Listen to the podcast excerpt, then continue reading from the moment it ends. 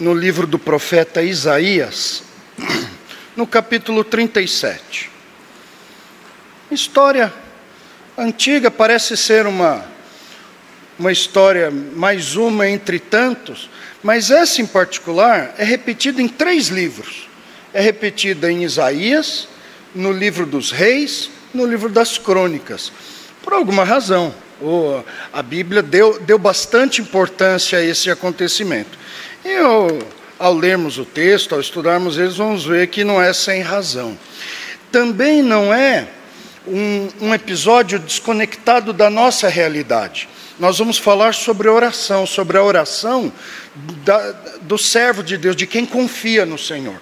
Como o servo que confia no Senhor, ora. E nós vamos encontrar paralelos com a nossa realidade, como se estivesse acontecendo hoje. Claro que em todo texto, especialmente do Antigo Testamento, nós nos deparamos com um contexto diferente, com uma mentalidade diferente. Cabe ao pregador sempre explicar tudo isso para que os ouvintes, os irmãos, possam fazer as conexões necessárias. É como uma conversão de moeda. Né? Você chega e dá um preço em dólar.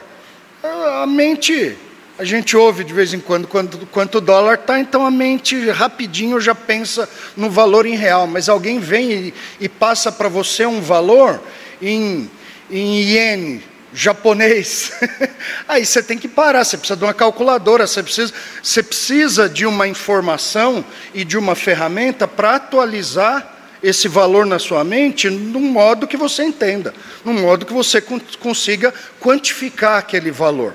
Então, por vezes, essa é uma das partes é, da, da pregação, essa é uma das tarefas do pregador fornecer para os ouvintes, para os irmãos, essa, esse valor, essa ferramenta de conversão da mentalidade antiga para a atual, dos acontecimentos antigos para para o nosso, o nosso contexto de vida.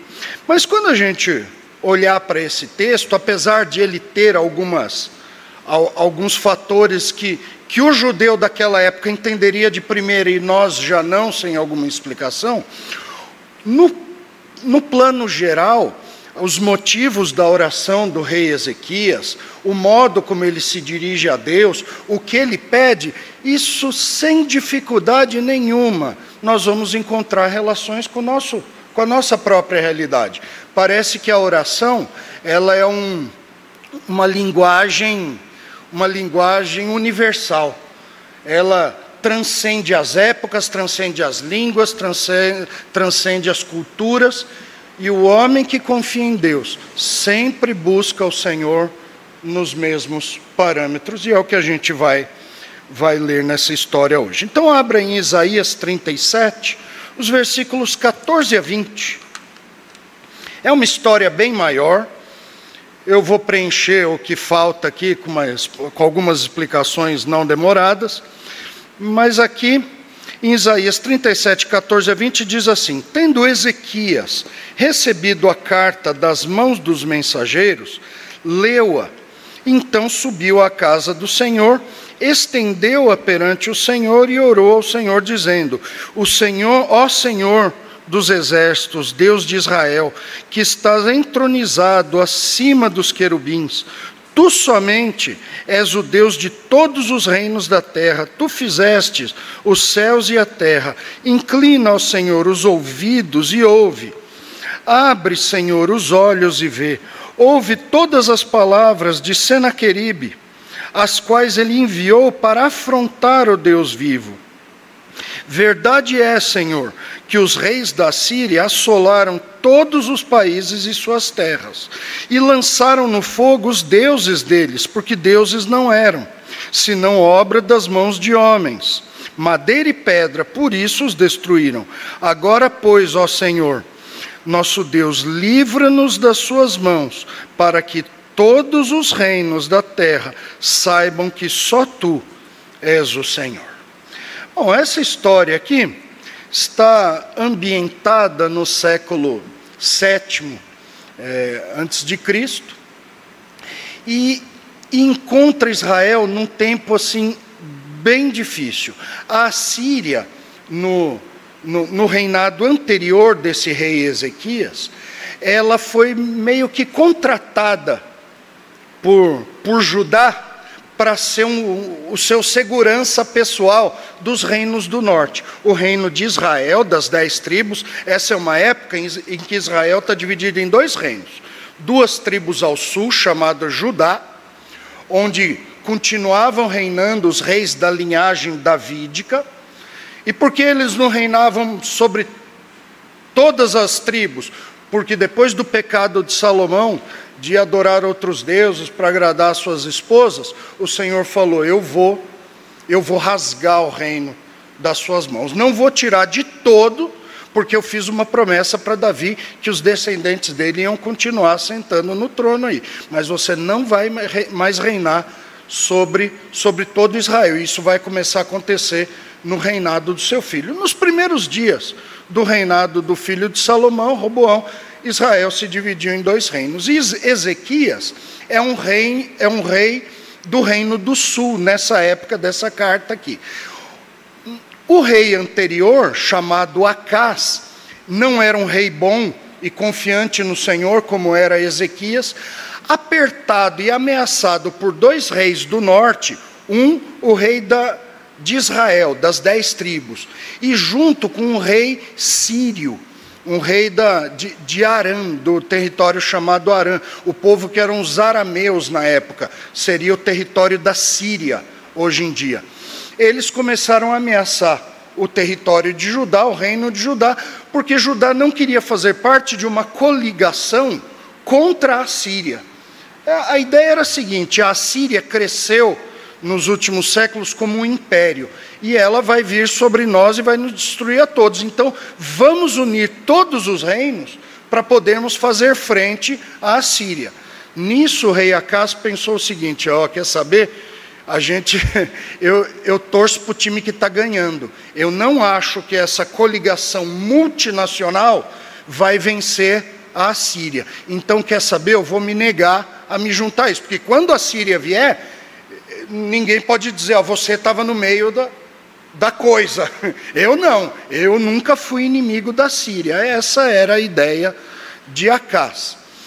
O problema é que ele estava sendo ameaçado pelos reis do norte, ele estava com medo disso.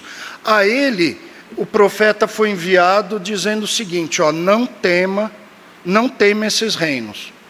O Senhor vai manter sua palavra com, com Judá, com os reis de, de, de Judá e ele vai protegê-los. Não faça aliança com outros povos. Acas não acreditou. Ele mandou mensageiros para a Síria com uma, um belo pagamento, diz, pedindo proteção.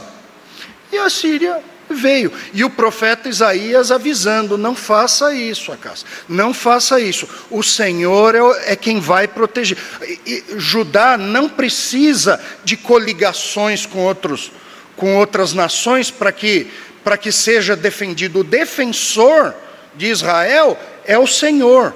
E, e o Senhor vai dar até sinal para você.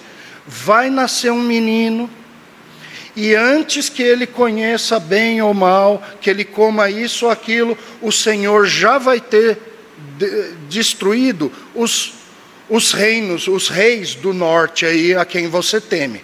Acaba sendo uma profecia de um vamos dizer assim, com um, duplo alvo, porque se tratava de um menino na época que agia como um cronômetro.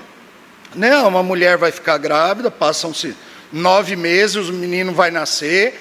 Antes dele aprender a, a entender o que é bem ou mal, ou comer isso ou aquilo, então você pensa, sei lá, uns, mais uns três, quatro anos, esse era o cronômetro. O Senhor vai resolver seu problema. Apenas confie no Senhor. Acaso não confiou e importou essa ajuda da, da Síria. A Síria, de fato, veio ajudar.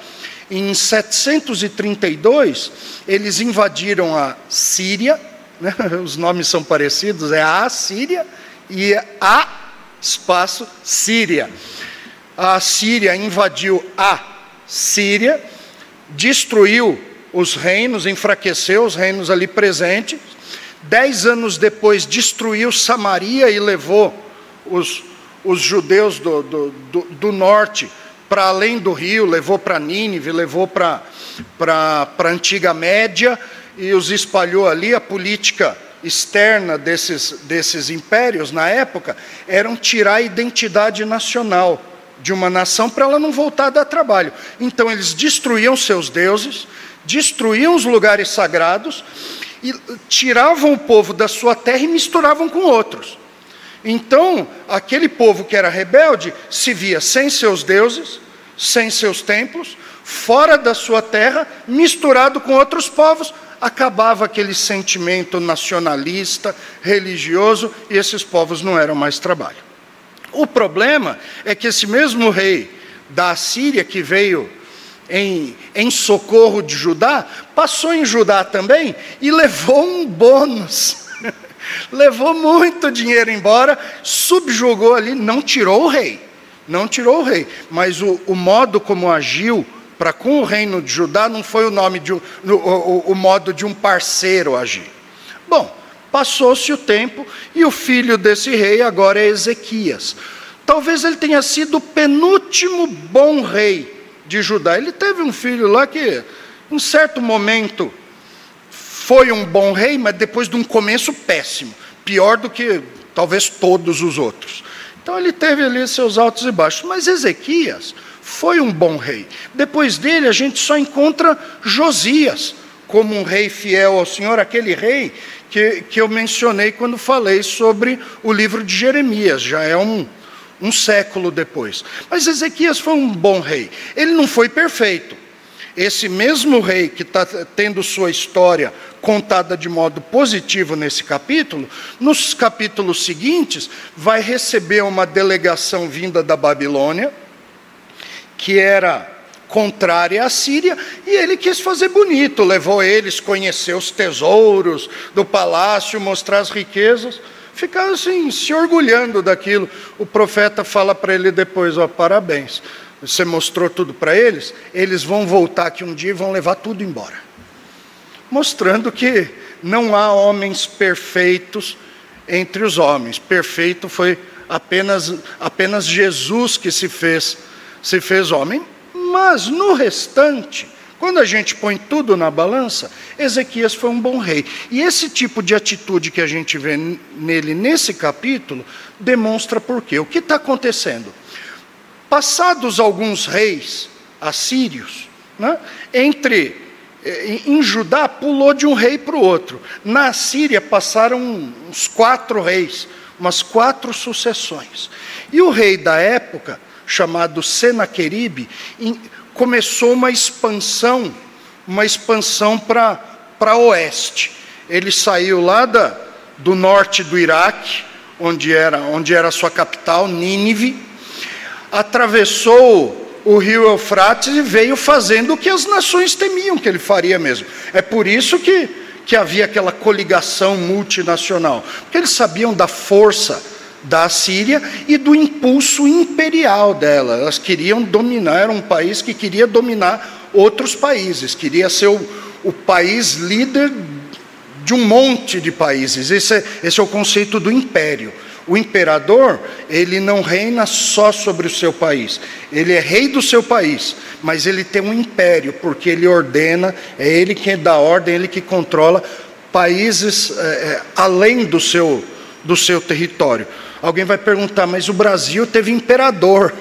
é porque o Brasil era grande demais. O Brasil era tão grande que comparavam a, a muitos países. Então o rei no Brasil acabou tendo esse título de imperador, mais baseado no tamanho do nosso território do que, do que poder sobre outros povos, o que era o caso da Síria. E esse rei veio com tudo. Ele veio lutar contra o Egito, o Egito não pôde, não pôde contê-lo. Ah, ah, os reinos ali onde, onde hoje é a faixa de Gaza, a terra dos filisteus, ele venceu todas, ele veio vencendo rei após outro. E ele, ele foi acumulando vitórias. Quando eu, eu leio esse, o, o, o modo como o enviado do rei chegou antes aqui com mensagem para Ezequias, eu me lembro daquele filme 300, né? com Gerard Butler, que recebe um emissário do rei, que traz um monte de cabeça de reis e joga lá, para mostrar aos reis que eles já venceram, para pôr medo, para pôr medo e dizer: cuidado para sua cabeça não estar tá no meio desse, desse chaveiro que eu carrego comigo. Então, essa era a ideia. Isso, isso não aconteceu, só não, só não houve um empilhado de cabeças, mas a mensagem foi a mesma.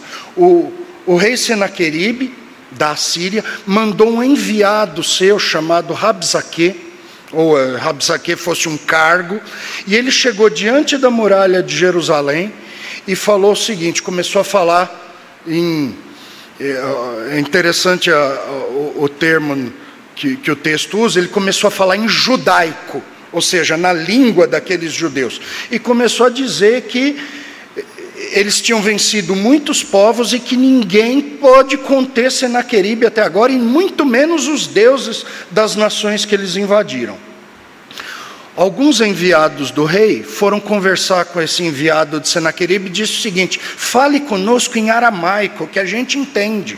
Né? Não fale na língua que todo mundo entende. Ele fala: ah, vocês acham que eu vim falar só para vocês, só para o rei de vocês? Eu vim falar para esse povo todo, porque são eles que vão ficar cercados aqui, são eles que vão morrer na guerra, são eles que vão passar fome, vão, vão ter que devorar seus filhos. É, foi um negócio amedrontador. E esse esse enviado foi embora. Ele encontrou com seu rei e esse seu rei manda uma carta, uma uma ratificação dessas ameaças. E é quando a gente encontra o nosso texto aqui, no qual a gente vai ver Ezequias reagindo com uma oração.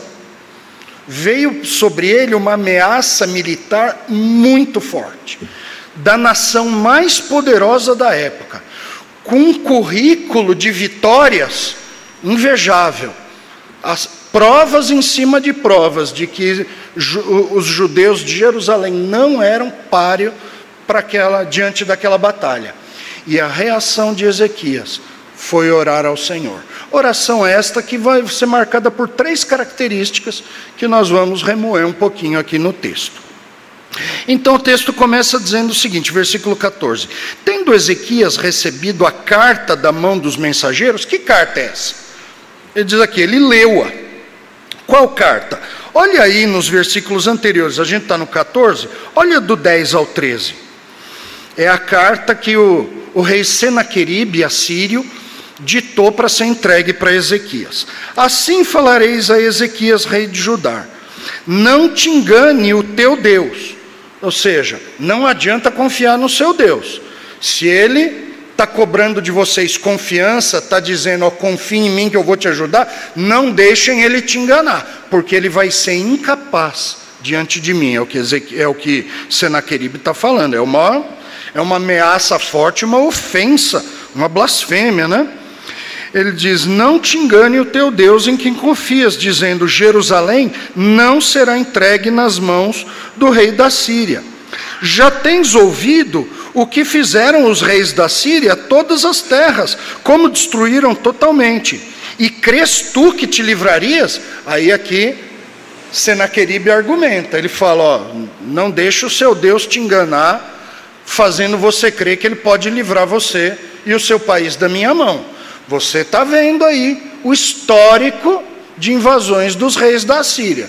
Você acha que você vai conseguir se livrar? Nenhum reino conseguiu. Você acha que você, você acha que o seu Deus vai vai ser páreo para mim? Os outros não foram. Eu venci as nações e seus deuses. Agora é a vez de vocês. Vocês acham que vai ser difícil para mim vencer mais uma nação? e derrotar mais um Deus, não te engane o seu Deus. Senaqueribe não sabia com quem ele estava falando. Mas Ezequias sabia. E a carta continua, versículo 12. Porventura os deuses das nações livraram os povos que meus pais eh, destruíram? Gozã, Arã, Refeze, Rezefe, aliás, desculpe, eh, os filhos de Éden estavam em, em Talassar, ele fala, ele dá uma lista, ele cita, não são todos os reinos. Talvez ele tenha escolhido alguns, alguns reinos fortes, aqueles reinos daquela coligação multinacional que esperaram poder se unir para fazer frente ao, aos reis da Assíria. Ele fala: esses reinos todos Você não lembra deles? O que, que aconteceu com eles e com seus deuses? O Deus de algum deles pôde conter a mão dos reis da Síria? Aí ele continua, versículo 13: Onde está o rei de Ramate? Aqui ele pega pesado. Ramate era uma das grandes cidades sírias. Ramate, Damasco, foram cidades que foram inimigas dos israelitas durante muito tempo e era um inimigo poderoso.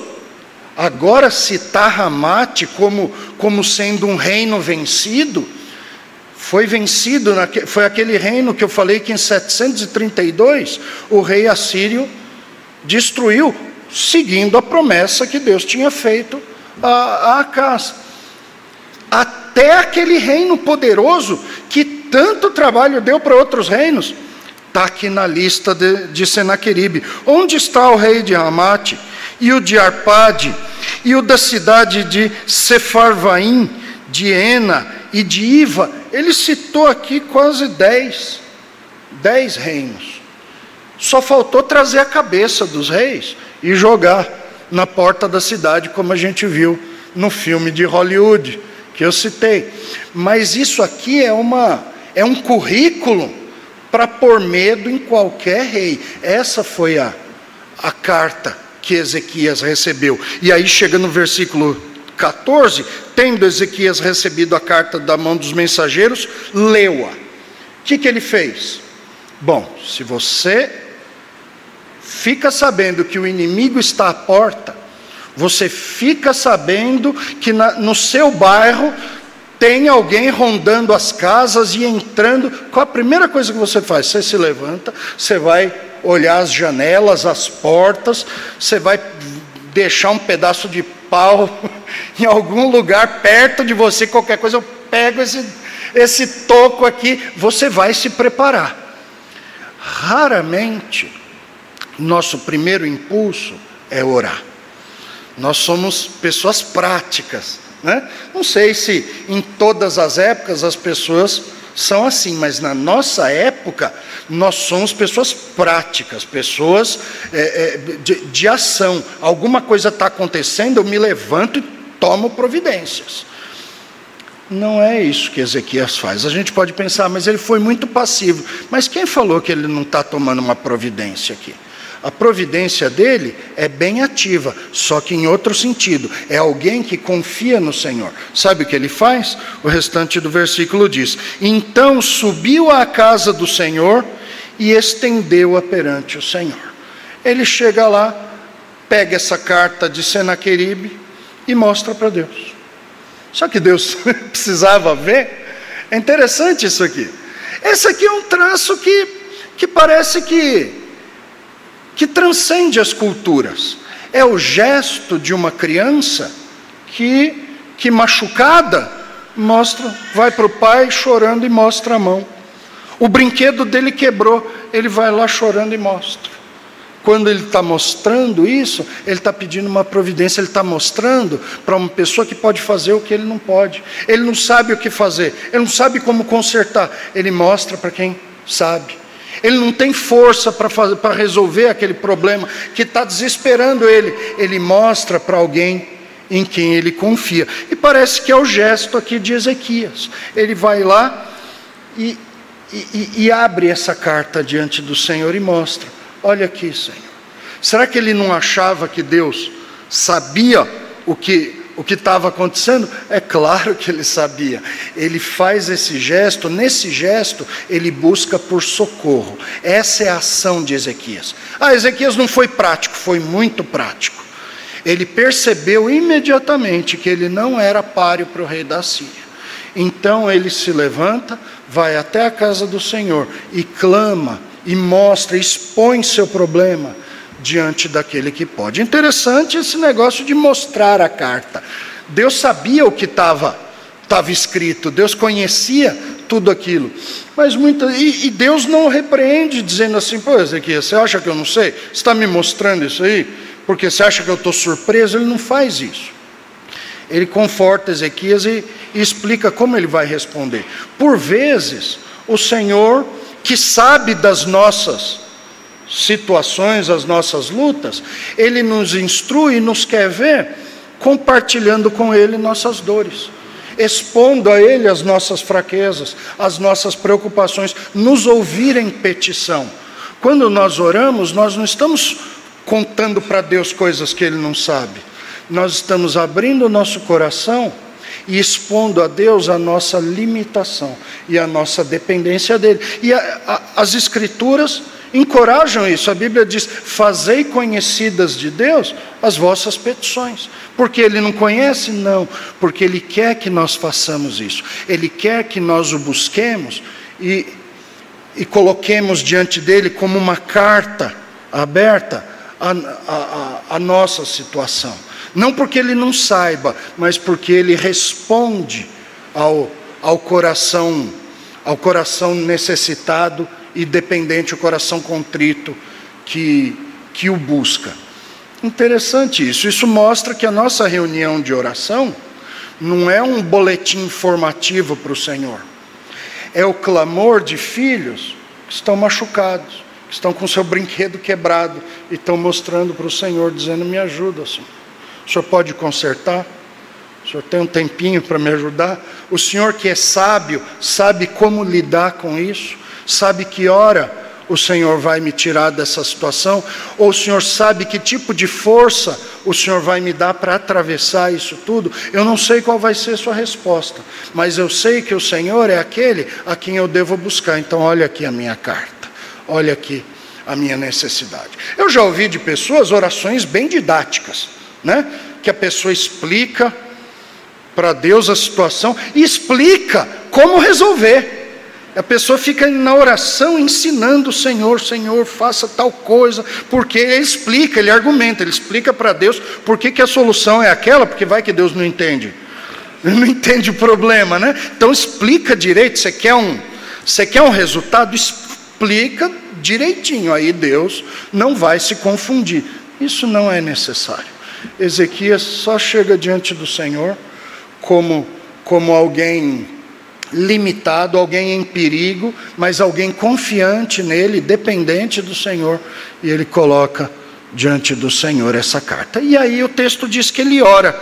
Olha só versículo 15. E orou ao Senhor, dizendo. E aí nós nos deparamos com com três características dessa oração, da qual a primeira é o conhecimento da grandeza do Senhor.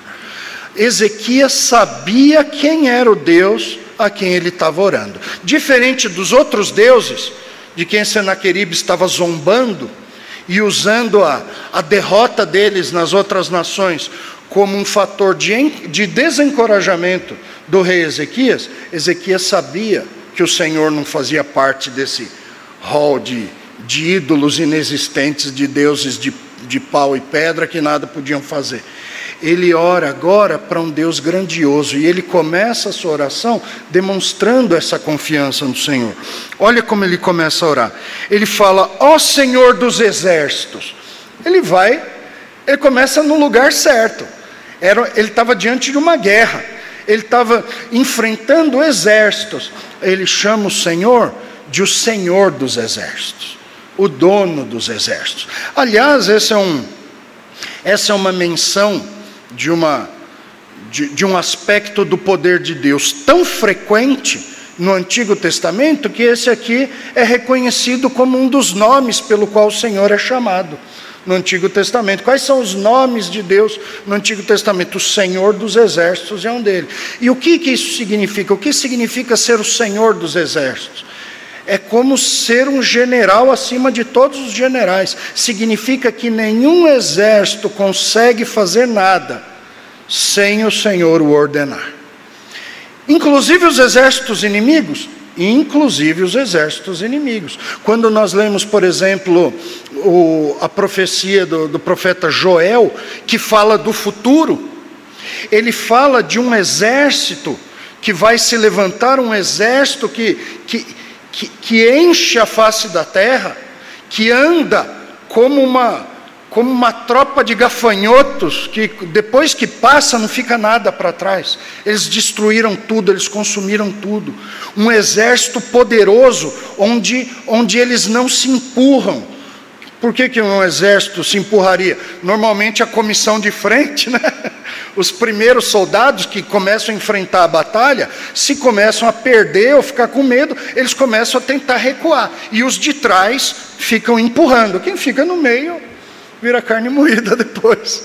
Fica lá moído entre o, o, o, exército inimigo e o exército amigo que continua empurrando para frente. Esse exército é descrito como um exército que ninguém se empurra, todos avançam junto, eles, eles não retrocedem. Eles são como, como um incêndio, como um fogo, que quando passa numa terra não sobra nada para trás. E é o exército que virá sobre Israel nos dias escatológicos. E a Bíblia chama esse exército de o exército do Senhor, mostrando que o Senhor vai levantar esse exército.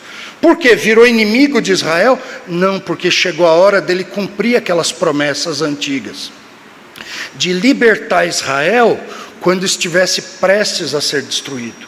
E aí o que vai acontecer? Quando os israelitas estiverem cercados, prestes a, a, a encontrar o fim da sua existência, o Senhor volta e destrói o exército inimigo.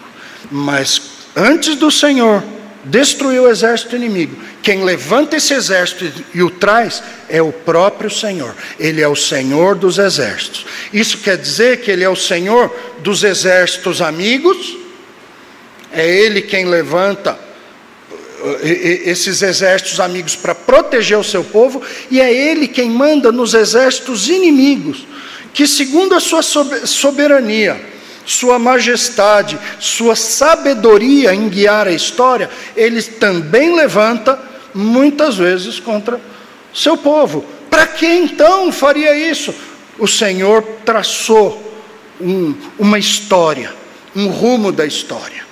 E ele nos contou o fim da história, como termina essa história. E no meio, ele vai mexendo as peças até chegar lá. Então a gente fica muitas vezes perplexo no meio da história. Algumas vezes parece que Deus está perdendo na Bíblia, algumas vezes parece que Deus Está perdendo. A gente vê Moisés falando: Senhor, não deixe isso acontecer, não faça isso, para que as nações não pensem que o Senhor não foi capaz de proteger seu povo. Moisés preocupado com o nome do Senhor, né? E ao mesmo tempo o Senhor guiando a história do jeito que ele, ele queria. Aliás, nos dias de Jeremias, a esperança do, dos judeus incrédulos era a presença do templo em Jerusalém. Eles falavam: Deus jamais vai deixar essa cidade cair na mão dos babilônios, jamais. O templo dele está aqui. Ele vai deixar o nome dele cair na boca do povo? É como se Deus dissesse, como se a resposta dele fosse o seguinte: o modo de vida de vocês já botou meu nome na boca do povo, então agora eu vou começar a, a, a vindicar a santidade do meu nome destruindo o que está errado, e vocês estão na, na mira de tiro. O trem vem e vai pegar vocês em cheio. E o próprio templo é destruído. Aí você olha e fala, mas o, o Senhor está tá deixando as nações pensarem que ele perdeu, que ele era um Deus fraco. Enquanto ele está no controle de tudo, ele não se importa com, com o que as pessoas pensam, ele não dá explicação muitas vezes nem para os seus servos, nem para os seus inimigos, e ele continua soberano guiando a história, sendo o Senhor dos exércitos do seu povo e do dos inimigos do seu povo. E Ezequias continua. Ele chama o Senhor de Deus de Israel. Primeiro ele falou: o Senhor é o Senhor dos exércitos. O Senhor manda em todos os exércitos, do bem e do mal, dos crentes e dos ímpios. O Senhor manda em todos. O Senhor é soberano sobre toda a história mas o Senhor também é o Deus de Israel. E aí ele focaliza um pouquinho mais para o seu povo. O Senhor, sendo dono de tudo que existe, os céus, a terra, tudo são seus. São seus a prata, o ouro, tudo o Senhor fez e, e tudo é seu. Mas de um modo especial, o Senhor é o Deus de Israel. O Senhor escolheu essa nação para trabalhar, para ter seus servos e para habitar no nosso meio é, é, é, um mistério que a gente encontra no Antigo Testamento. O Deus que, que Salomão falou: os céus não podem contê-lo, quanto mais o templo que eu fiz. Ainda assim, de um modo especial, o Senhor se fazia presente no meio de Israel, esse povo escolhido, e dizia: Eu vou habitar com vocês aqui. Vocês vão fazer uma, um tabernáculo, uma casa, e eu vou habitar no meio de vocês. Isso vai ter vantagens, mas vai trazer alguns perigos também. As vantagens é que quando vocês forem fiéis a mim, eu vou abençoar vocês sem medida. Mas quando vocês forem infiéis, a minha presença aqui vai trazer problema para vocês. Porque eu quero santidade, eu quero juízo, eu quero justiça. Quando vocês forem o oposto disso, eu tenho uma lista de castigo que eu vou trazer para vocês. E isso se tornou parte da história da experiência israelita do passado. Isso tudo porque Deus tinha um relacionamento especial com eles, era o Deus deles, não era um Deus distante. Deixa eu procurar se tem algum Deus que possa me ajudar. É igual quando alguém alguém está passando algum problema, alguém que, a quem você já tentou pregar o evangelho, a pessoa rejeitou, diz que esse negócio aí é, é loucura da sua cabeça. Basta ela enfrentar algum problema na vida dela ou da família, ela procura você e fala: oh, ora lá por mim, né? Aí só falta você perguntar, orar a quem? Ao Deus que não existe? Você não falou para mim que ele não existia, você quer que eu ore para ele? Mas a pessoa está desesperada, ela, ela entra naquele modo vai que. né? Mal não faz. Então ore, ore por mim. Né? Ah, não é esse tipo de, de relacionamento que os israelitas tinham com Deus. Era o Deus de Israel, o Deus pessoal de Israel. E ele vai além, ele diz que está entronizado acima dos querubins.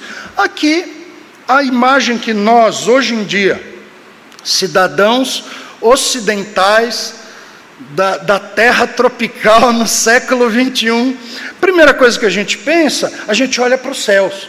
E a gente imagina a figura dos céus com anjos e o Senhor num trono. Essa figura não está errada.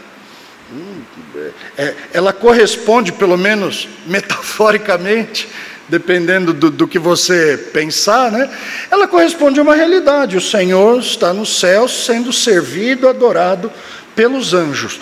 Mas na mente do judeu do passado, não era isso que eles iam entender, dificilmente foi nisso que Ezequias pensou. Ezequias estava no templo, o versículo 1 desse capítulo diz que ele rasgou suas vestes quando ouviu as ameaças e correu para a casa do Senhor. E lá agora ele está fazendo essa oração: chama o Senhor de Senhor dos Exércitos, chama de Deus de Israel, uma uma menção bastante próxima do Senhor, tendo a ver com a realidade do relacionamento de Deus com Israel. E aí ele fala isso, que está entronizado acima dos querubins. Para nós não vai fazer muito sentido, para eles eles iam entender na mesma hora.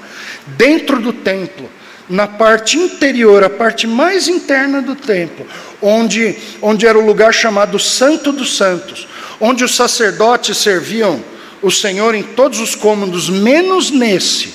Menos nesse, era um lugar mais santo, com, com ocasiões especiais, ocasionais, em que o sumo sacerdote entrava para aspergir sangue sobre o propiciatório, que era a tampa da, da arca, e saía para fazer, é, era como se fosse uma sala do trono do Senhor, o lugar da habitação de Deus no meio do povo de Israel. Nesse lugar, a figura de querubins era, é, é, era, era bastante expressiva. Olha o que diz em Êxodo 25, 18, quando Moisés foi instruído a, a construir a arca e a construir o propiciatório, aquela tampa que ia por cima da arca. Diz o seguinte: farás dois querubins de ouro, de ouro batidos farás nas duas extremidades do propiciatório. Então parece que essa tampa de ouro tinha a figura de um anjo de um lado, do anjo do outro, e eles colocavam as suas asas ali para o meio. E, e não eram os únicos querubins ali dentro. Olha 1 Reis, capítulo 6, versículos 23 e 24 diz: No Santo dos Santos, é esse recinto especial mais interno do templo, fez dois querubins de madeira de oliveira cada um da altura de dez côvados, isso dá uns quatro metros e meio de altura cada um. Cada asa de um querubim era de cinco côvados, e dez côvados havia, pois de uma asa a outra extremidade das suas asas. Era, era a imagem de um, de um querubim de quatro metros e meio de altura, cujas asas estavam abertas, era um tamanho de quatro metros e meio também.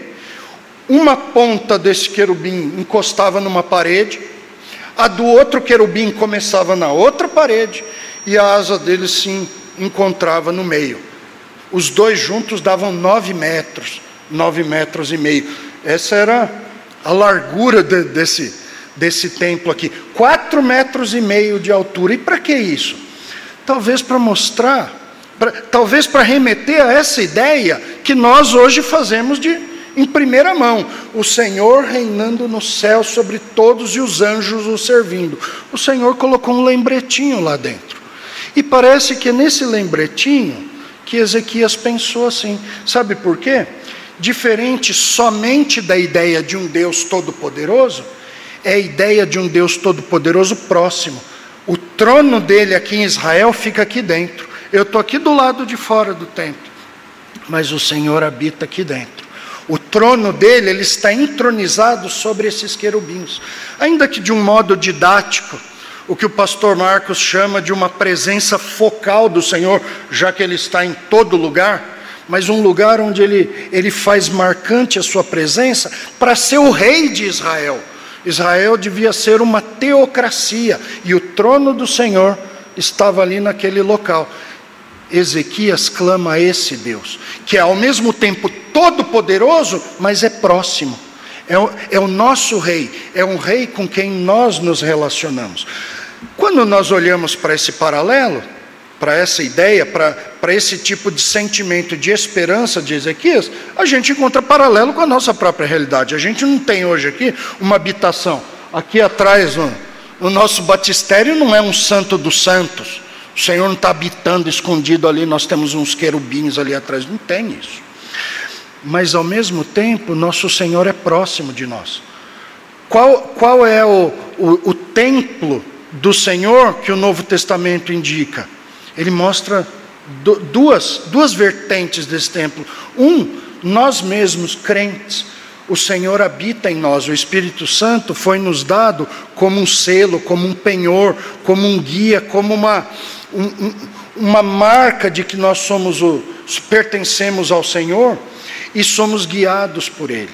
E, e, a Bíblia também mostra, o Novo Testamento também mostra, que a igreja, quando está reunida, é, servindo ao Senhor, aprendendo do Senhor, glorificando, adorando ao Senhor, ela também é uma habitação especial, onde o Espírito Santo está atuando, guiando, consolando, exortando, transformando. Então, esse tipo de proximidade nós também temos, diferente da ideia que os israelitas faziam, mas da mesma forma, o mesmo Deus, a mesma proximidade, o mesmo tipo de relacionamento, a mesma relação de um senhor com seus servos, de um, de um rei com seus súditos, de um pai com seus filhos. Então a gente começa a entender essa oração de Ezequias e por que ele confiava no Senhor. Não era um Deus distante, era um Deus com quem ele se relacionava pessoalmente. Era um Deus com quem ele já tinha uma história. Era um Deus a quem ele já tinha orado outras vezes e o Senhor havia respondido o Senhor havia protegido, o Senhor havia, a, a, havia guardado ele, o Senhor havia prolongado a sua vida numa, numa enfermidade mortal que ele estava ele estava enfrentando. Ele sabia quem era esse Deus. Esse Deus também tinha uma ficha corrida. O rei da Assíria tinha um currículo invejável, um monte de reinos que eles venceram. Mas o Deus de Israel também tinha. Ezequias podia olhar para a história do seu povo e ver libertações muito maiores do que a que ele estava pedindo agora diante do rei Senaqueribe, que representava sim um perigo real, mas que não era páreo para o Senhor. Então ele ora aqui para um Deus presente, um Deus que ele completa: Tu fizestes os céus e a terra. O Senhor é o dono de todos os exércitos. O Senhor é o Deus de Israel. O Senhor é aquele que, cujo trono na terra está aqui no, diante de mim, aqui no templo, porque o Senhor nos escolheu como um povo peculiar para habitar no nosso meio, nos, nos proteger, nos ensinar, muitas vezes nos corrigir, mas se relacionar com, conosco, apesar de ter feito tudo que existe. Tudo é seu, mas o Senhor nos escolheu de um modo especial. Mais um paralelo com a igreja. Então, aqui a oração de Ezequias começa não com nenhum tipo de barganha. Não, ó Senhor, se o Senhor me ajudar, eu vou dar, eu vou dar um trízimo para o Senhor. É, muitas, muitas vezes as pessoas tentam comprar o Senhor. É a mesma coisa que Acas fez com o rei, o rei da Síria. Deus falando: confia em mim, confia em mim, não faça aliança com outras nações. Você não precisa, você tem o Deus, o Deus único e verdadeiro do seu lado. Não confie nos outros. Não teve jeito, mandou lá um trízimo para o rei da Assíria. E assim muita gente tenta comprar a proteção do Senhor, como se o Senhor fosse hoje um leão de chácara, né? um segurança, um, um, um homem armado aí, esperando ser pago pelos seus serviços. Ezequias não busca ele assim. Ele abre a carta diante do Senhor e ele demonstra saber a quem ele está orando. Ele demonstra toda a sua confiança no Senhor, porque ele tinha conhecimento da grandeza de Deus. Então, primeira característica da oração do homem que confia em Deus é conhecer a grandeza do Senhor. Em segundo lugar, veja aí os versículos 17 a 19. Ele tem ciência, Ezequias tem ciência da sua necessidade pessoal. Essa oração cheia de confiança não, é, não era fruto de alguém que se sente apto para resolver tudo. É impressionante como muitas vezes as pessoas confiam no dinheiro como um, uma ferramenta para ela mesma resolver seus problemas. Eu sei que a vida tem, tem dificuldades, mas se eu tiver uma fortuna, qualquer problema eu resolvo. Ah, agora deu um problema de saúde. Eu pago qualquer médico, eu pago qualquer. Qual a cirurgia que ah, mas custa 20 milhões de dólares? Eu tenho. Faça. Tá, você, quer, você, quer, você quer que eu assine o cheque? Que é um PIX? Não sei se passa PIX de 20 milhões de dólares, mas eu tenho na minha conta. E as pessoas sentem segurança nisso. E quanto mais elas sentem segurança em si, menos elas se sentem dependentes do Senhor. Ezequias era um rei. Dinheiro não faltava a ele, mas ele sabia que não era nisso que estava a sua confiança. Ele busca o Senhor aqui como alguém necessitado, e a gente já percebe isso desde quando ele abre essa carta. Ele não fala nada. Ele podia ter tomado providência, não, ele não faz nada. A primeira coisa, ele corre para Deus e mostra a carta, como dizendo: Senhor, eu não tenho o que fazer. Olha, olha o que, que ele falou. Olha só, as ofensas que ele fez contra o Senhor, as ameaças que ele fez contra nós. E a gente percebe isso aqui na oração dele. Ele, ele clama aqui a Deus, olha o versículo 17: Inclina ao Senhor os teus ouvidos e ouve, abre, Senhor, os olhos e vê. Ouve as palavras de Senaqueribe. É interessante aqui a, a figura que ele usa. Abre seus olhos. Será que Deus estava estava dormindo, estava com o olho fechado, abre seus ouvidos e ouve. Deus não sabia dessas coisas? Na verdade, isso não vem ao caso, isso representa uma promessa que o próprio Senhor fez, num, num tipo de, de figura de linguagem chamado antropomorfismo, na qual o Senhor é, é descrito como se fosse uma figura humana, com ouvidos, com olhos. Por causa disso, não compreendendo isso, muita gente pensa que Deus ele tem um corpo grandão. Um corpo grandão, ele é um homão. Né? Um, sei lá, um Hulk, um Godzilla. O Godzilla não é um homem, né? Um, uma lagartixa, uma lagartixa atômica, poderosa. Mas as pessoas às vezes pensam que Deus é assim também.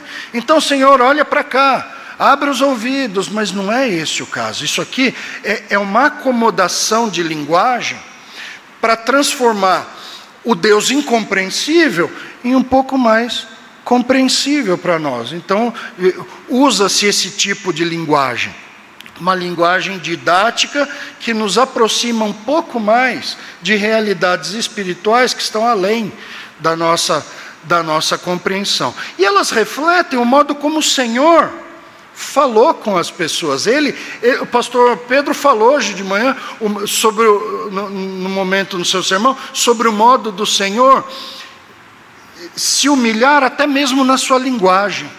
Ele fala conosco de uma maneira simples, ele usa a nossa linguagem.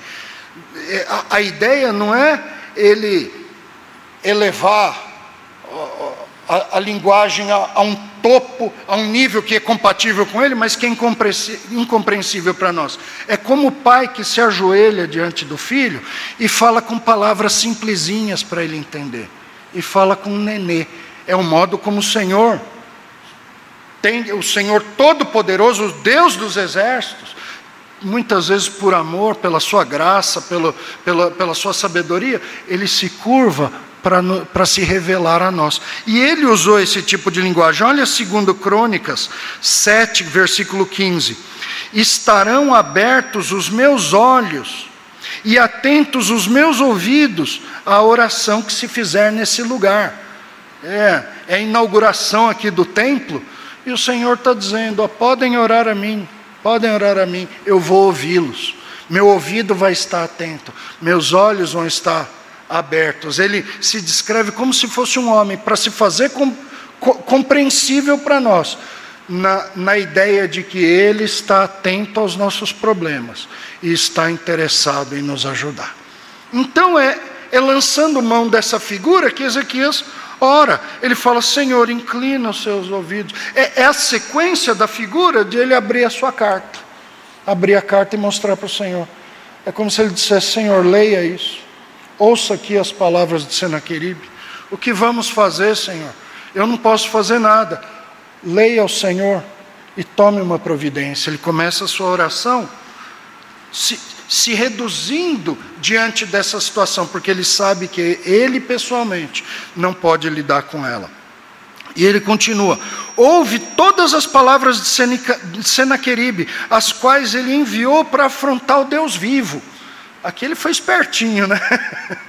Fala, olha, Senhor, como ele ofendeu o Senhor. Então me ajude, né? Não, mas isso era uma verdade. Sabe por quê? Isso aqui não é um, um modo, um modo, um artifício, uma artimanha de Ezequias para tentar manipular o Senhor para protegê-lo. Isso aqui tem uma razão. Ah, e a razão é que Senaqueribe disse: nenhum Deus de nenhuma nação pode me conter porque eu venci todos até agora. Então Ezequias está lidando ainda com a ameaça, ele não está tentando manipular o Senhor. Ele está falando, Senhor, ele está dizendo que nenhum Deus pôde pará-lo. E ele está dizendo que mais uma vez ele vai fazer isso aqui. Ele está preparando seus exércitos. E ele tem certeza que ele vai nos, nos vencer e que o Senhor Deus, o Senhor verdadeiro, vai ser mais uma marquinha de vitória na parede dele. Vai ser mais um, um, um, uma história, uma menção nas ameaças deles, dele depois a, a outros povos. Ele continua clamando ao Senhor. Ele está dizendo: Senhor, eu estou lidando aqui, nós estamos ah, lidando aqui em Jerusalém com um inimigo poderosíssimo um inimigo que sabe que é poderoso, um inimigo que tem uma ficha militar impecável e que já venceu as nações e os deuses das suas nações. E aí ele explica mais. Ele fala: Verdade é, Senhor, que os reis da Síria assolaram todos os países e suas terras. Então ele, ele sabe com quem ele está lidando fala: Eu sei que o Senhor é o soberano, poderoso, o Deus dos exércitos, o Deus de Israel. O Senaqueribe está ofendendo o Senhor, mas uma coisa é verdade, Senhor: a campanha militar deles é invejável, eles nunca perderam. Todos os reinos que eles se propuseram a derrotar, eles derrotaram. Os reis das outras nações foram mortos, seus deuses foram vencidos, foram destruídos. E é esse homem que está vindo para cá. E aí ele faz uma menção interessante, olha no versículo 19. E lançaram no fogo os deuses deles, porque deuses não eram. Interessante, ele, ele tem noção. É, isso aqui é a mescla do, do ponto 1 um e do ponto 2. O ponto 2 é a, a ciência da necessidade pessoal. É saber que eu estou lidando com um problema que eu não tenho condições de resolver sozinho. Eu sei disso. Eu tenho ciência de que eu estou passando um problema maior do que as minhas forças. Mas é, é misturado com o ponto 1, um, que é o conhecimento da grandeza do Senhor. Ele fala: é verdade, Senhor, que que Senaqueribe venceu todos os povos e pegou os deuses deles e os lançou no fogo e os queimou. Mas, mas tem uma razão para isso. E a razão é porque eles não eram deuses.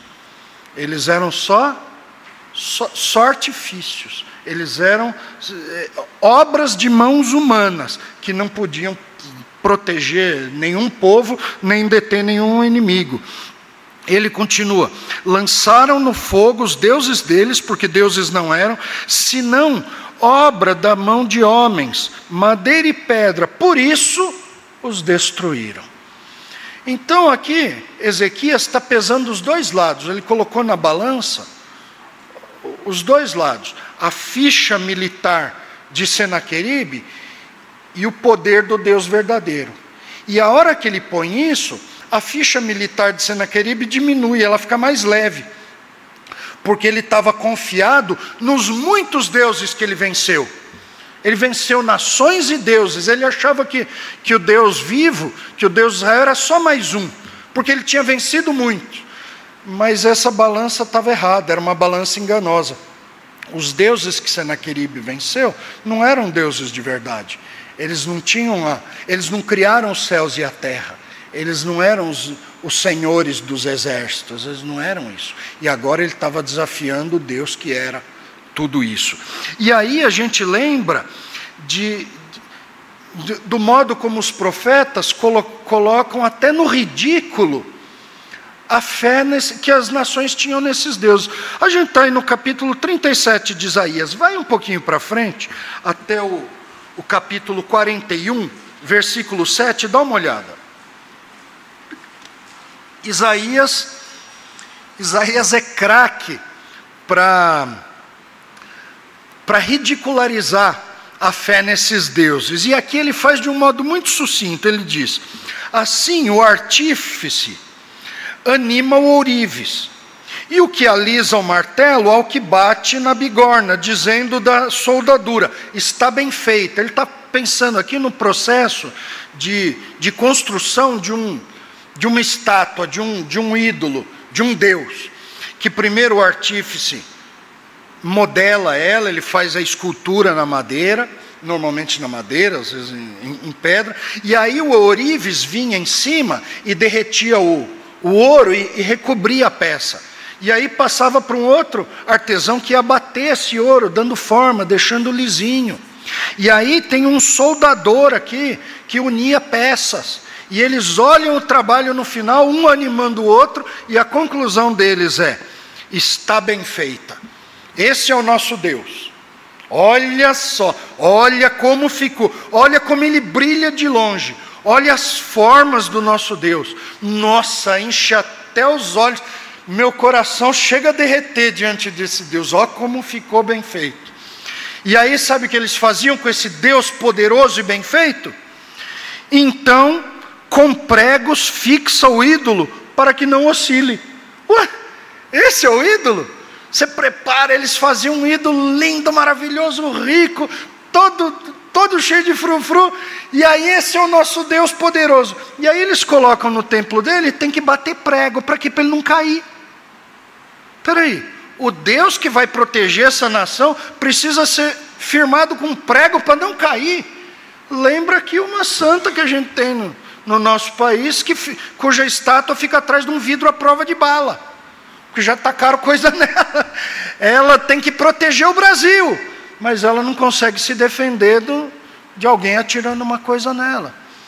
Outra, em outras partes, o profeta diz o seguinte: a pessoa encontra um toco no meio da estrada, aí ela divide o toco em dois. Com, a outra, com uma metade, ela racha, faz lenha, faz uma fogueira e faz um bolo, e assa um bolo. A outra, ela esculpe e diz: Você é meu Deus que me criou. Metade do Deus virou cinza para fazer um bolo, a outra metade é o protetor dele. Então os profetas frequentemente ridicularizam de um modo bem marcante a, a, a, inutilidade desses deuses. E é interessante ver que Senaqueribe tentou fazer a mesma coisa. O impulso, a, a ideia de ridicularizar os deuses das nações, mostrar que eles que eles não puderam defender ninguém, que ele, com seus exércitos, ele venceu cada um desses deuses e que por fim ele os lançou no fogo. Lembrem que a, a ideia de dominação internacional desses povos era alienar os seus dominados. Então, destruir seus deuses, queimar esses deuses e, e destruir seus templos, estava entre os seus eh, entre os seu, as, as suas agendas é, prioritárias. Claro que os, as esculturas, as estátuas maiores, mais bonitas, mais valiosas, eles levavam embora e deixavam como troféus na, na, na, nos seus países de, de origem. Mas os demais queimavam tudo à vista do povo, para mostrar eles não valem nada. E Senaqueribe tenta fazer igual, desconhecendo a veracidade do Deus, do nosso Deus. E aqui Ezequias faz uma divisão entre eles. Ele de fato fez isso. Ele destruiu os deuses das nações, mas tem uma razão muito clara para isso. Nenhum deles era Deus de verdade. Todos eles serviam só para fogueira mesmo. Um dia eles foram só lenha, que alguém resolveu esculpir e, e envolver de ouro para dar uma aparência melhor e botar sua fé inutilmente neles. O fato é que é que agora a gente vê a oração de, de Ezequias mesclada por essas duas características: o conhecimento e a confiança na grandeza do Senhor, ao mesmo tempo em que ele conhece a sua limitação e a sua necessidade pessoal. Então ele é um servo dependente do Senhor, que está recorrendo ao Senhor que pode atender qualquer oração segundo a sua segundo a sua sabedoria, segundo o seu amor, no seu tempo, segundo os seus propósitos, ele pode atender orações diferentes dos deuses que não existem. E aí, por fim, ele termina com um pedido. Já enrolou bastante, né? O versículo 20 diz: Agora, pois, ó Senhor nosso Deus, livra-nos das suas mãos. Esse é o pedido. Senhor, ele falou que vai vir aqui e vai, vai destruir nossa cidade, vai destruir nossas mulheres, vai matar nosso povo, vai fazer um cerco, vai nos fazer passar fome, morrer de fome, morrer de sede, vai invadir a cidade, vai matar todo mundo, vai matar o, o, os nobres da cidade, aqui a, a, a liderança, a monarquia, ele vai acabar com tudo isso e ele acha que vai destruir também o nosso Deus, talvez derrubando. A gente não tem aqui uma, uma imagem de Deus porque o Senhor não tem forma, né? nós não temos uma, uma imagem aqui do Senhor, mas temos o templo. Talvez a, o plano de Senaqueribe seja vir aqui e derrubar o templo e dizer: venci mais um Deus. Mais um Deus. Eu não joguei esse Deus no, no fogo porque não tinha nenhum Deus lá, mas eu, eu botei fogo na casa dele e ele queimou junto lá dentro. Talvez fosse a, a, a mentalidade de Senaqueribe. Então, a, a oração, o pedido, o clamor por ajuda, e essa é a terceira característica da oração do homem que confia em Deus. Ele clama pela ajuda do Senhor. Ele confia no Senhor.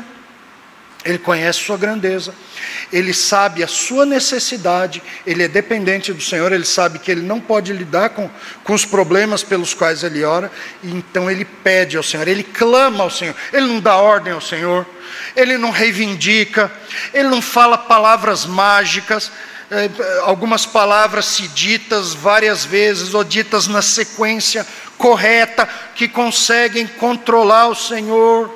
Né? Algumas pessoas dizem que diziam no passado, eu nunca mais ouvi essa, essa expressão, mas dizendo que a, a oração era a alavanca que movia o braço de Deus. Quando dito assim, parece bonito, né? Parece uma coisa assim de, de, de força, de poder. Mas para que, que você usa? Tenta imaginar a cena. Uma alavanca. Para que, que você usa uma alavanca? Para abrir uma coisa que está emperrada. No caso, o braço do Senhor. O Senhor não quer mexer o seu braço. Né? Ele diz: não, essa oração que você está pedindo aí, eu não vou responder porque não vai ser bom. Não, mas eu vou orar, eu vou orar do jeito certo, a oração que tem poder, eu vou falar as palavras certas, tinha um livro que chamava A Poder em Suas Palavras. Eu vou dizer as palavras certas e elas vão agir como uma, uma alavanca. A alavanca vai entrar debaixo do braço de Deus e vai levantá-lo. O Senhor vai tentar segurar. Não! Mas não vai ter jeito. No final ele vai. Olha, parece um karatê que eu dei aqui. No final, ele vai lançar o seu poder, porque você arrombou o poder dele com uma alavanca. Ezequias não está nem perto disso, ele está clamando ao Senhor, dizendo: Senhor, livra-nos das mãos. E ele tem uma razão para isso. É, essa oração é marcada por dois, por dois fatores. Um é o seu pedido, nos livra dessa ameaça. Segundo, ele tem uma razão, uma razão para isso, um para quê é, é, o Senhor deveria livrar? Para que todos os reinos da terra saibam que só tu és o Senhor. E com isso ele atrela a sua oração a um motivo que promove a glória do Senhor. E isso é uma coisa que deve nos, nos ensinar também. Jesus disse o seguinte: vocês não têm as suas orações atendidas, porque vocês oram, vocês pedem coisas para o seu próprio deleite, do seu próprio interesse. E com isso, parece que Jesus atrelou a oração não só às necessidades, aos desejos pessoais, mas paralelamente à ideia da, da causa da glorificação do Senhor. E é por isso que a nossa oração termina com a expressão em nome de Jesus. O que, que, é isso em nome de Jesus? Orar em nome de Jesus? É uma é um abracadabra evangélico, né? Eu falo as palavras certas e agora não tem jeito. Eu esqueci de falar em nome de Jesus. A oração não vai pegar. Eu não liguei a oração. Eu fiz a oração, mas faltou ligar. Ligar, ela fala em nome de Jesus, agora ela funciona. Isso é paganismo. Isso é, é, é, é a ideia de que você, com palavras, você controla o mundo espiritual. Não, a ideia é orem em nome de Jesus, ou para o nome de Jesus, ou pelo nome de Jesus, ou para a glória de Jesus. Ou seja, a nossa oração deve concordar, deve, deve concorrer para a glória do Senhor. É por isso que você pede coisas erradas e a resposta é não. E se for sim, é porque você está sendo disciplinado com aquilo. O Senhor muitas vezes atende orações para punir as pessoas. Tá? Mas a oração de verdade, ela não é desconectada com a glorificação do, do serviço do Senhor. Jesus falou: vocês oram e não recebem porque oram errados, porque vocês pedem coisas para o seu interesse pessoal. Aqui Ezequias parece saber disso. A parte que ele diz, livra-nos das suas mãos, envolve a proteção, sua proteção pessoal, a proteção do seu povo mas ela não está desatrelada de um interesse do Senhor. Um interesse que deve estar na mente dos servos do, do, do, do, nosso Deus, que é glorificar o Senhor. Como essa oração vai, além de me proteger ou de me abençoar, vai concorrer para glorificar o nome do Senhor. E aí então nós podemos orar com a certeza de, de sermos atendidos. Isso é orar em nome de Jesus é orar pela, pela glorificação do nome do Senhor Jesus. Esse tipo de oração, a Bíblia garante que o Senhor o Senhor responde, ainda que no seu tempo, do seu modo. Mas esse, esse é um, um dos interesses do Senhor em atender as nossas orações, pela qual Ele quer que nós pensemos, Ele quer que a, que, que, que a glória do seu nome seja uma prioridade para nós. E aqui era para Ezequias também. Ezequias não tinha só a preocupação de ter seu reino destruído, mas de ter o nome do seu Deus envergonhado, de ter o nome do Deus verdadeiro arrolado naquela lista de Senaqueribe, zombando do Senhor. Onde está Yahvé? Onde ele está? Onde está o Deus de Jerusalém? Onde está? Ele não habitava em Jerusalém, não habitava em Judá, onde ele está? A oração de Ezequias se preocupa com seu benefício pessoal, seu bem-estar, sua proteção do seu povo, mas também com a glorificação do bom nome do Senhor. Então nós percebemos isso aqui. O Senhor era grande, é grande e, e, e Ezequias confia nele. Ezequias sabia que ele era necessitado, que se o Senhor não socorresse, ele pereceria, e ele clama pela ajuda do Senhor. E como que o Senhor respondeu? Qual foi a resposta? Olha aí, está aí no capítulo, você está em Isaías 37, olha os versículos 30 a 35.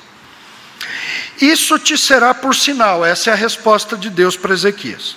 Este ano se comerá o que espontaneamente nascer, e no segundo ano que vai daí proceder. No terceiro ano, porém, semeai e colhei, plantai vinhas e comei os seus frutos. Ou seja, essa nação de fora que invadiu acabou com as plantações deles. Mas Deus fala o seguinte: não se preocupa, eu não vou deixar acabar tudo. Vocês não vão passar fome. Esse ano vocês vão o que vocês plantaram foi destruído, vai nascer de novo. Vai nascer e vocês vão comer isso. Esse ano e o próximo. Por que o próximo? Talvez porque eles precisavam ainda tirar semente para plantar. Como que vai plantar do que eles não colheram? E no primeiro ano, com fome, eles iam comer tudo. com tudo destruído, a produção, certamente o Senhor ia fornecer o que eles precisavam, mas não para encher celeiros. O segundo ano seria melhor. No terceiro, a vida voltaria ao normal. O que, que Deus está falando? Você pensa que a vida acabou? Não. Eu já estou te informando como vai ser a alimentação de vocês. Isso quer dizer que vocês não vão ser destruídos. Eu já estou um passo na sua frente, Ezequias. E ele diz: O que escapou da casa de Judá e ficou de resto, tornará a lançar raízes de, é, para baixo e dará fruto por cima. Porque Jerusalém sairá, de Jerusalém sairá o restante, e do monte Sião que escapou. O zelo do Senhor dos Exércitos fará isso. Pelo que assim diz o Senhor acerca do rei da Síria. Primeira resposta foi: como, como Judá vai ficar, como Judá vai sobreviver depois disso? Vai ficar tudo bem com vocês e eu vou alimentá-los nos próximos anos. Agora, e o rei da Síria, que veio e falou que ia fazer e acontecer, que Deus não seria páreo para ele? Não entrará nessa cidade. Senaqueribe, Deus falou, ele não entrará nessa cidade, nem lançará nela flecha alguma. Não é só que ele não ia conseguir entrar na muralha, ele não vai, o exército dele não vai chegar a, a, a a puxar, a retesar um, um arco e lançar a flecha lá dentro. Isso não vai acontecer, Ezequias. Nem atacar Jerusalém ele vai. Não virá perante ela com escudo, nem há de levantar tranqueiras contra ela, pelo que pelo caminho por onde vier, por esse voltará. Mas nessa cidade não entrará, diz o Senhor, porque eu defenderei essa cidade para livrar, por amor de mim e por amor do meu servo Davi. Ou seja, ele atendeu a oração de Ezequias. Ezequias, nem vocês vão ser destruídos, nem vão passar fome, nem nada. E Senaqueribe, que disse que ia vir atacar e fazer e acontecer, do jeito que ele veio, ele vai voltar, com o rabinho no meio das pernas. Essa foi a promessa do Senhor. E o que aconteceu de fato? Olha aí na sequência, versículos 36 a 38. Então saiu o anjo do Senhor e feriu no arraial dos assírios a 185 mil. Nossa, isso é um exército inteiro quase. 185 mil. E quando se levantaram os restantes pela manhã, eis que todos eram cadáveres. O exército vai dormir e acordam uma fração pequena dele, porque o resto é tudo cadáver, é tudo gente morta. Numa batalha, raramente ia haver um baixas nessa ordem. 185 mil mortos numa, numa batalha nesses tempos. Mas essa batalha que nem aconteceu, mas que foi contra o Senhor, por causa das palavras de Senaqueribe, levou a maior parte do exército de Senaqueribe. Eles acordaram e não tinha mais com, com quem lutar ou com o que lutar. O que, que Senaqueribe fez? 37. Retirou-se, pois, Senaqueribe, rei da Síria, e se foi, voltou e ficou em Nínive. Ele voltou, ele contou um monte de coisa. Foram encontrados documentos de Senaqueribe contando que ele veio, que ele destruiu. Ele conta até que ele põe, que ele vence Ezequias. O cara, tão cara de pau. Olha a fake news onde começou. Em Nínive, ele conta que ele venceu, que ele aconteceu. O povo não tinha internet para ver imagem da guerra, né? Ele contou que ele voltou vitorioso, né? Bom, sucedeu que, versículo 38, estando ele a adorar na casa de Nisroque, seu Deus, opa, que a gente tem, lembra que o pastor Nicolas fala das polêmicas no livro de Reis, que é o embate entre o Deus verdadeiro e a confiança que os outros tinham nos deuses falsos. E a vitória do Senhor sobre esses deuses falsos, mostrando que Ele é o Deus verdadeiro. Muito bem, justo na casa, na casa de adoração do Deus de Senaqueribe, que se orgulhou tanto de vencer todos os deuses, olha o que aconteceu dentro da casa do Deus dele, em quem ele confiava. Estando ele a adorar na casa de Nisroque, seu Deus, Adrameleque e Sarezer, seus filhos, o feriram a espada e fugiram para a terra de Ararat. E Esaradom, seu filho, reinou em seu lugar. Sabe o que aconteceu com o, o, o vencedor de deuses, o matador de deuses das nações? Morreu dentro da casa do seu Deus. O seu Deus não pôde livrar nem o seu servo dentro da sua própria casa, nem ele sendo imperador. Ele morreu dentro da casa do seu Deus. E assim o Senhor mostra quem é o Deus verdadeiro. Esse aqui, apesar da ficha extensa militar, também confiava num Deus que Deus não era. E isso fica patente aqui. Ele desafiou o Deus verdadeiro, a quem Ezequias orou a quem Ezequias orou, demonstrando conhecer a sua grandeza, demonstrando entender sua situação de necessidade e clamando a ele por ajuda, não ordenando, né? e clamando por uma ajuda, mas uma ajuda que, que estava dentro dos propósitos compartilhados com a glória do Senhor. Não era um pedido totalmente egoísta não, era um pedido que envolvia também a glória do Senhor, o que nos serve de modelo. Então ficam algumas lições rápidas quando a gente olha para tudo isso. Em primeiro lugar, lembre-se de quem é o Deus que você serve. Hoje a gente olha tantas coisas que nos dão medo, que nos dão desespero, que fazem a gente pensar no, no o que vai ser do nosso país, o que vai ser do cristianismo no nosso país, o que vai acontecer com as igrejas, com os pregadores do Evangelho, o que vai acontecer com as famílias, com, com os nossos filhos. Nem educar nossos filhos, mas a gente pode, porque nós somos ameaçados o tempo todo. Mas eu sei quem é o Deus dos exércitos, é o Deus das nações é o Deus que comanda cada governante de cada nação, cada juiz. Sendo ele honesto ou corrupto, o Senhor é poderoso sobre ele. E o Senhor está construindo a sua história conforme o que ele planejou. Uma história que termina, que chega nos dias escatológicos com um mundo completamente rebelde contra o Senhor. O que mostra que o plano do Senhor não está fora dos trilhos. Fora dos trilhos está a moral do mundo, a gente, a gente fica de boca aberta. Mas o plano do Senhor continua do mesmo jeito que ele falou. Tá indo, ele falou: meu plano vai terminar ali. E a estrada está certinha apontando para lá. E continua. Esse é o Deus a quem eu sirvo, esse é o Deus em quem nós temos a nossa confiança. Ao mesmo tempo, reconheça as suas fraquezas. Ao invés de sair correndo, tomando suas providências, batendo cabeça e muitas vezes fazendo coisas erradas, dizendo que você não tinha outra solução, porque não estou com cabeça, isso foi pelo bem de sei lá o quê. com Deus você não precisa fazer isso. Deus, Deus não precisa ser ajudado pelos, por nós, quanto mais pelos nossos erros. Entenda que você é alguém dependente do Senhor. Que sozinho, mesmo, mesmo se você fosse a pessoa mais rica do mundo, você ainda deve, teria que depender do Senhor. Porque tem problemas que vão além disso. Sem falar o mau uso dos seus próprios recursos por você, porque você também não tem a sabedoria de Deus, não tem a perfeição do Senhor, e muitas vezes seus propósitos se corrompem no meio disso. E, e, e, e finalmente, lembre-se de orar. A gente ora normalmente depois que tentou de tudo e não tem mais solução. Se falar, agora eu vou orar. Agora que eu estou com as mãos e os pés amarrados, agora eu vou orar. Mas não era aí que tinha que ter começado.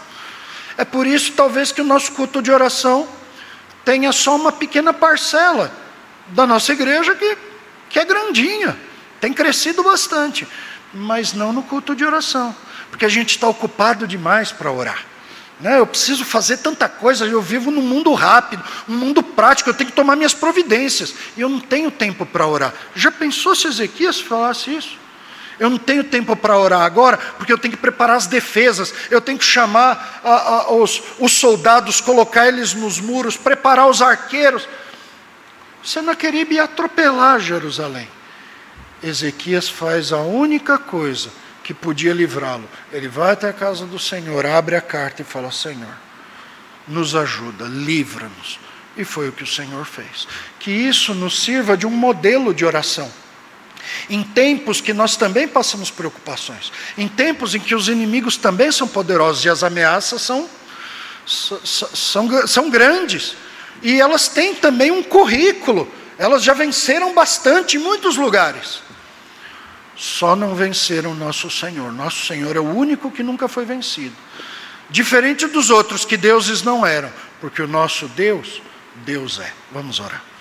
Senhor, obrigado pela Sua palavra, obrigado porque esse trecho, apesar de ser somente à primeira vista a menção de uma história, de um fato histórico, um, acontecimento do passado, ele é repetido várias vezes na Bíblia, provavelmente para nos ensinar o modo de nos comportarmos diante de um mundo perigoso, cruel, que nos ameaça, ao passo que, que a, a nossa solução é buscar ao Senhor, confiando na Sua grandeza, no Seu poder, reconhecendo a nossa incapacidade, a nossa necessidade do Senhor e clamando ao Senhor, como servos, não ordenando como senhores, clamando como servos, como crianças que clamam ao por ajuda ao Pai, por socorro ao Pai, sabendo que nós temos um Pai que, diferente dos outros, tem poder para atender todas as, as demandas, tem sabedoria para saber quando atender, como atender, e que nos ama mais que qualquer pai terreno, fazendo o que é melhor para nós. Aceita as nossas orações, Senhor. Nos ensina a orar ao Senhor e nos atende conforme o propósito da Sua glória. É o que pedimos em nome de Jesus.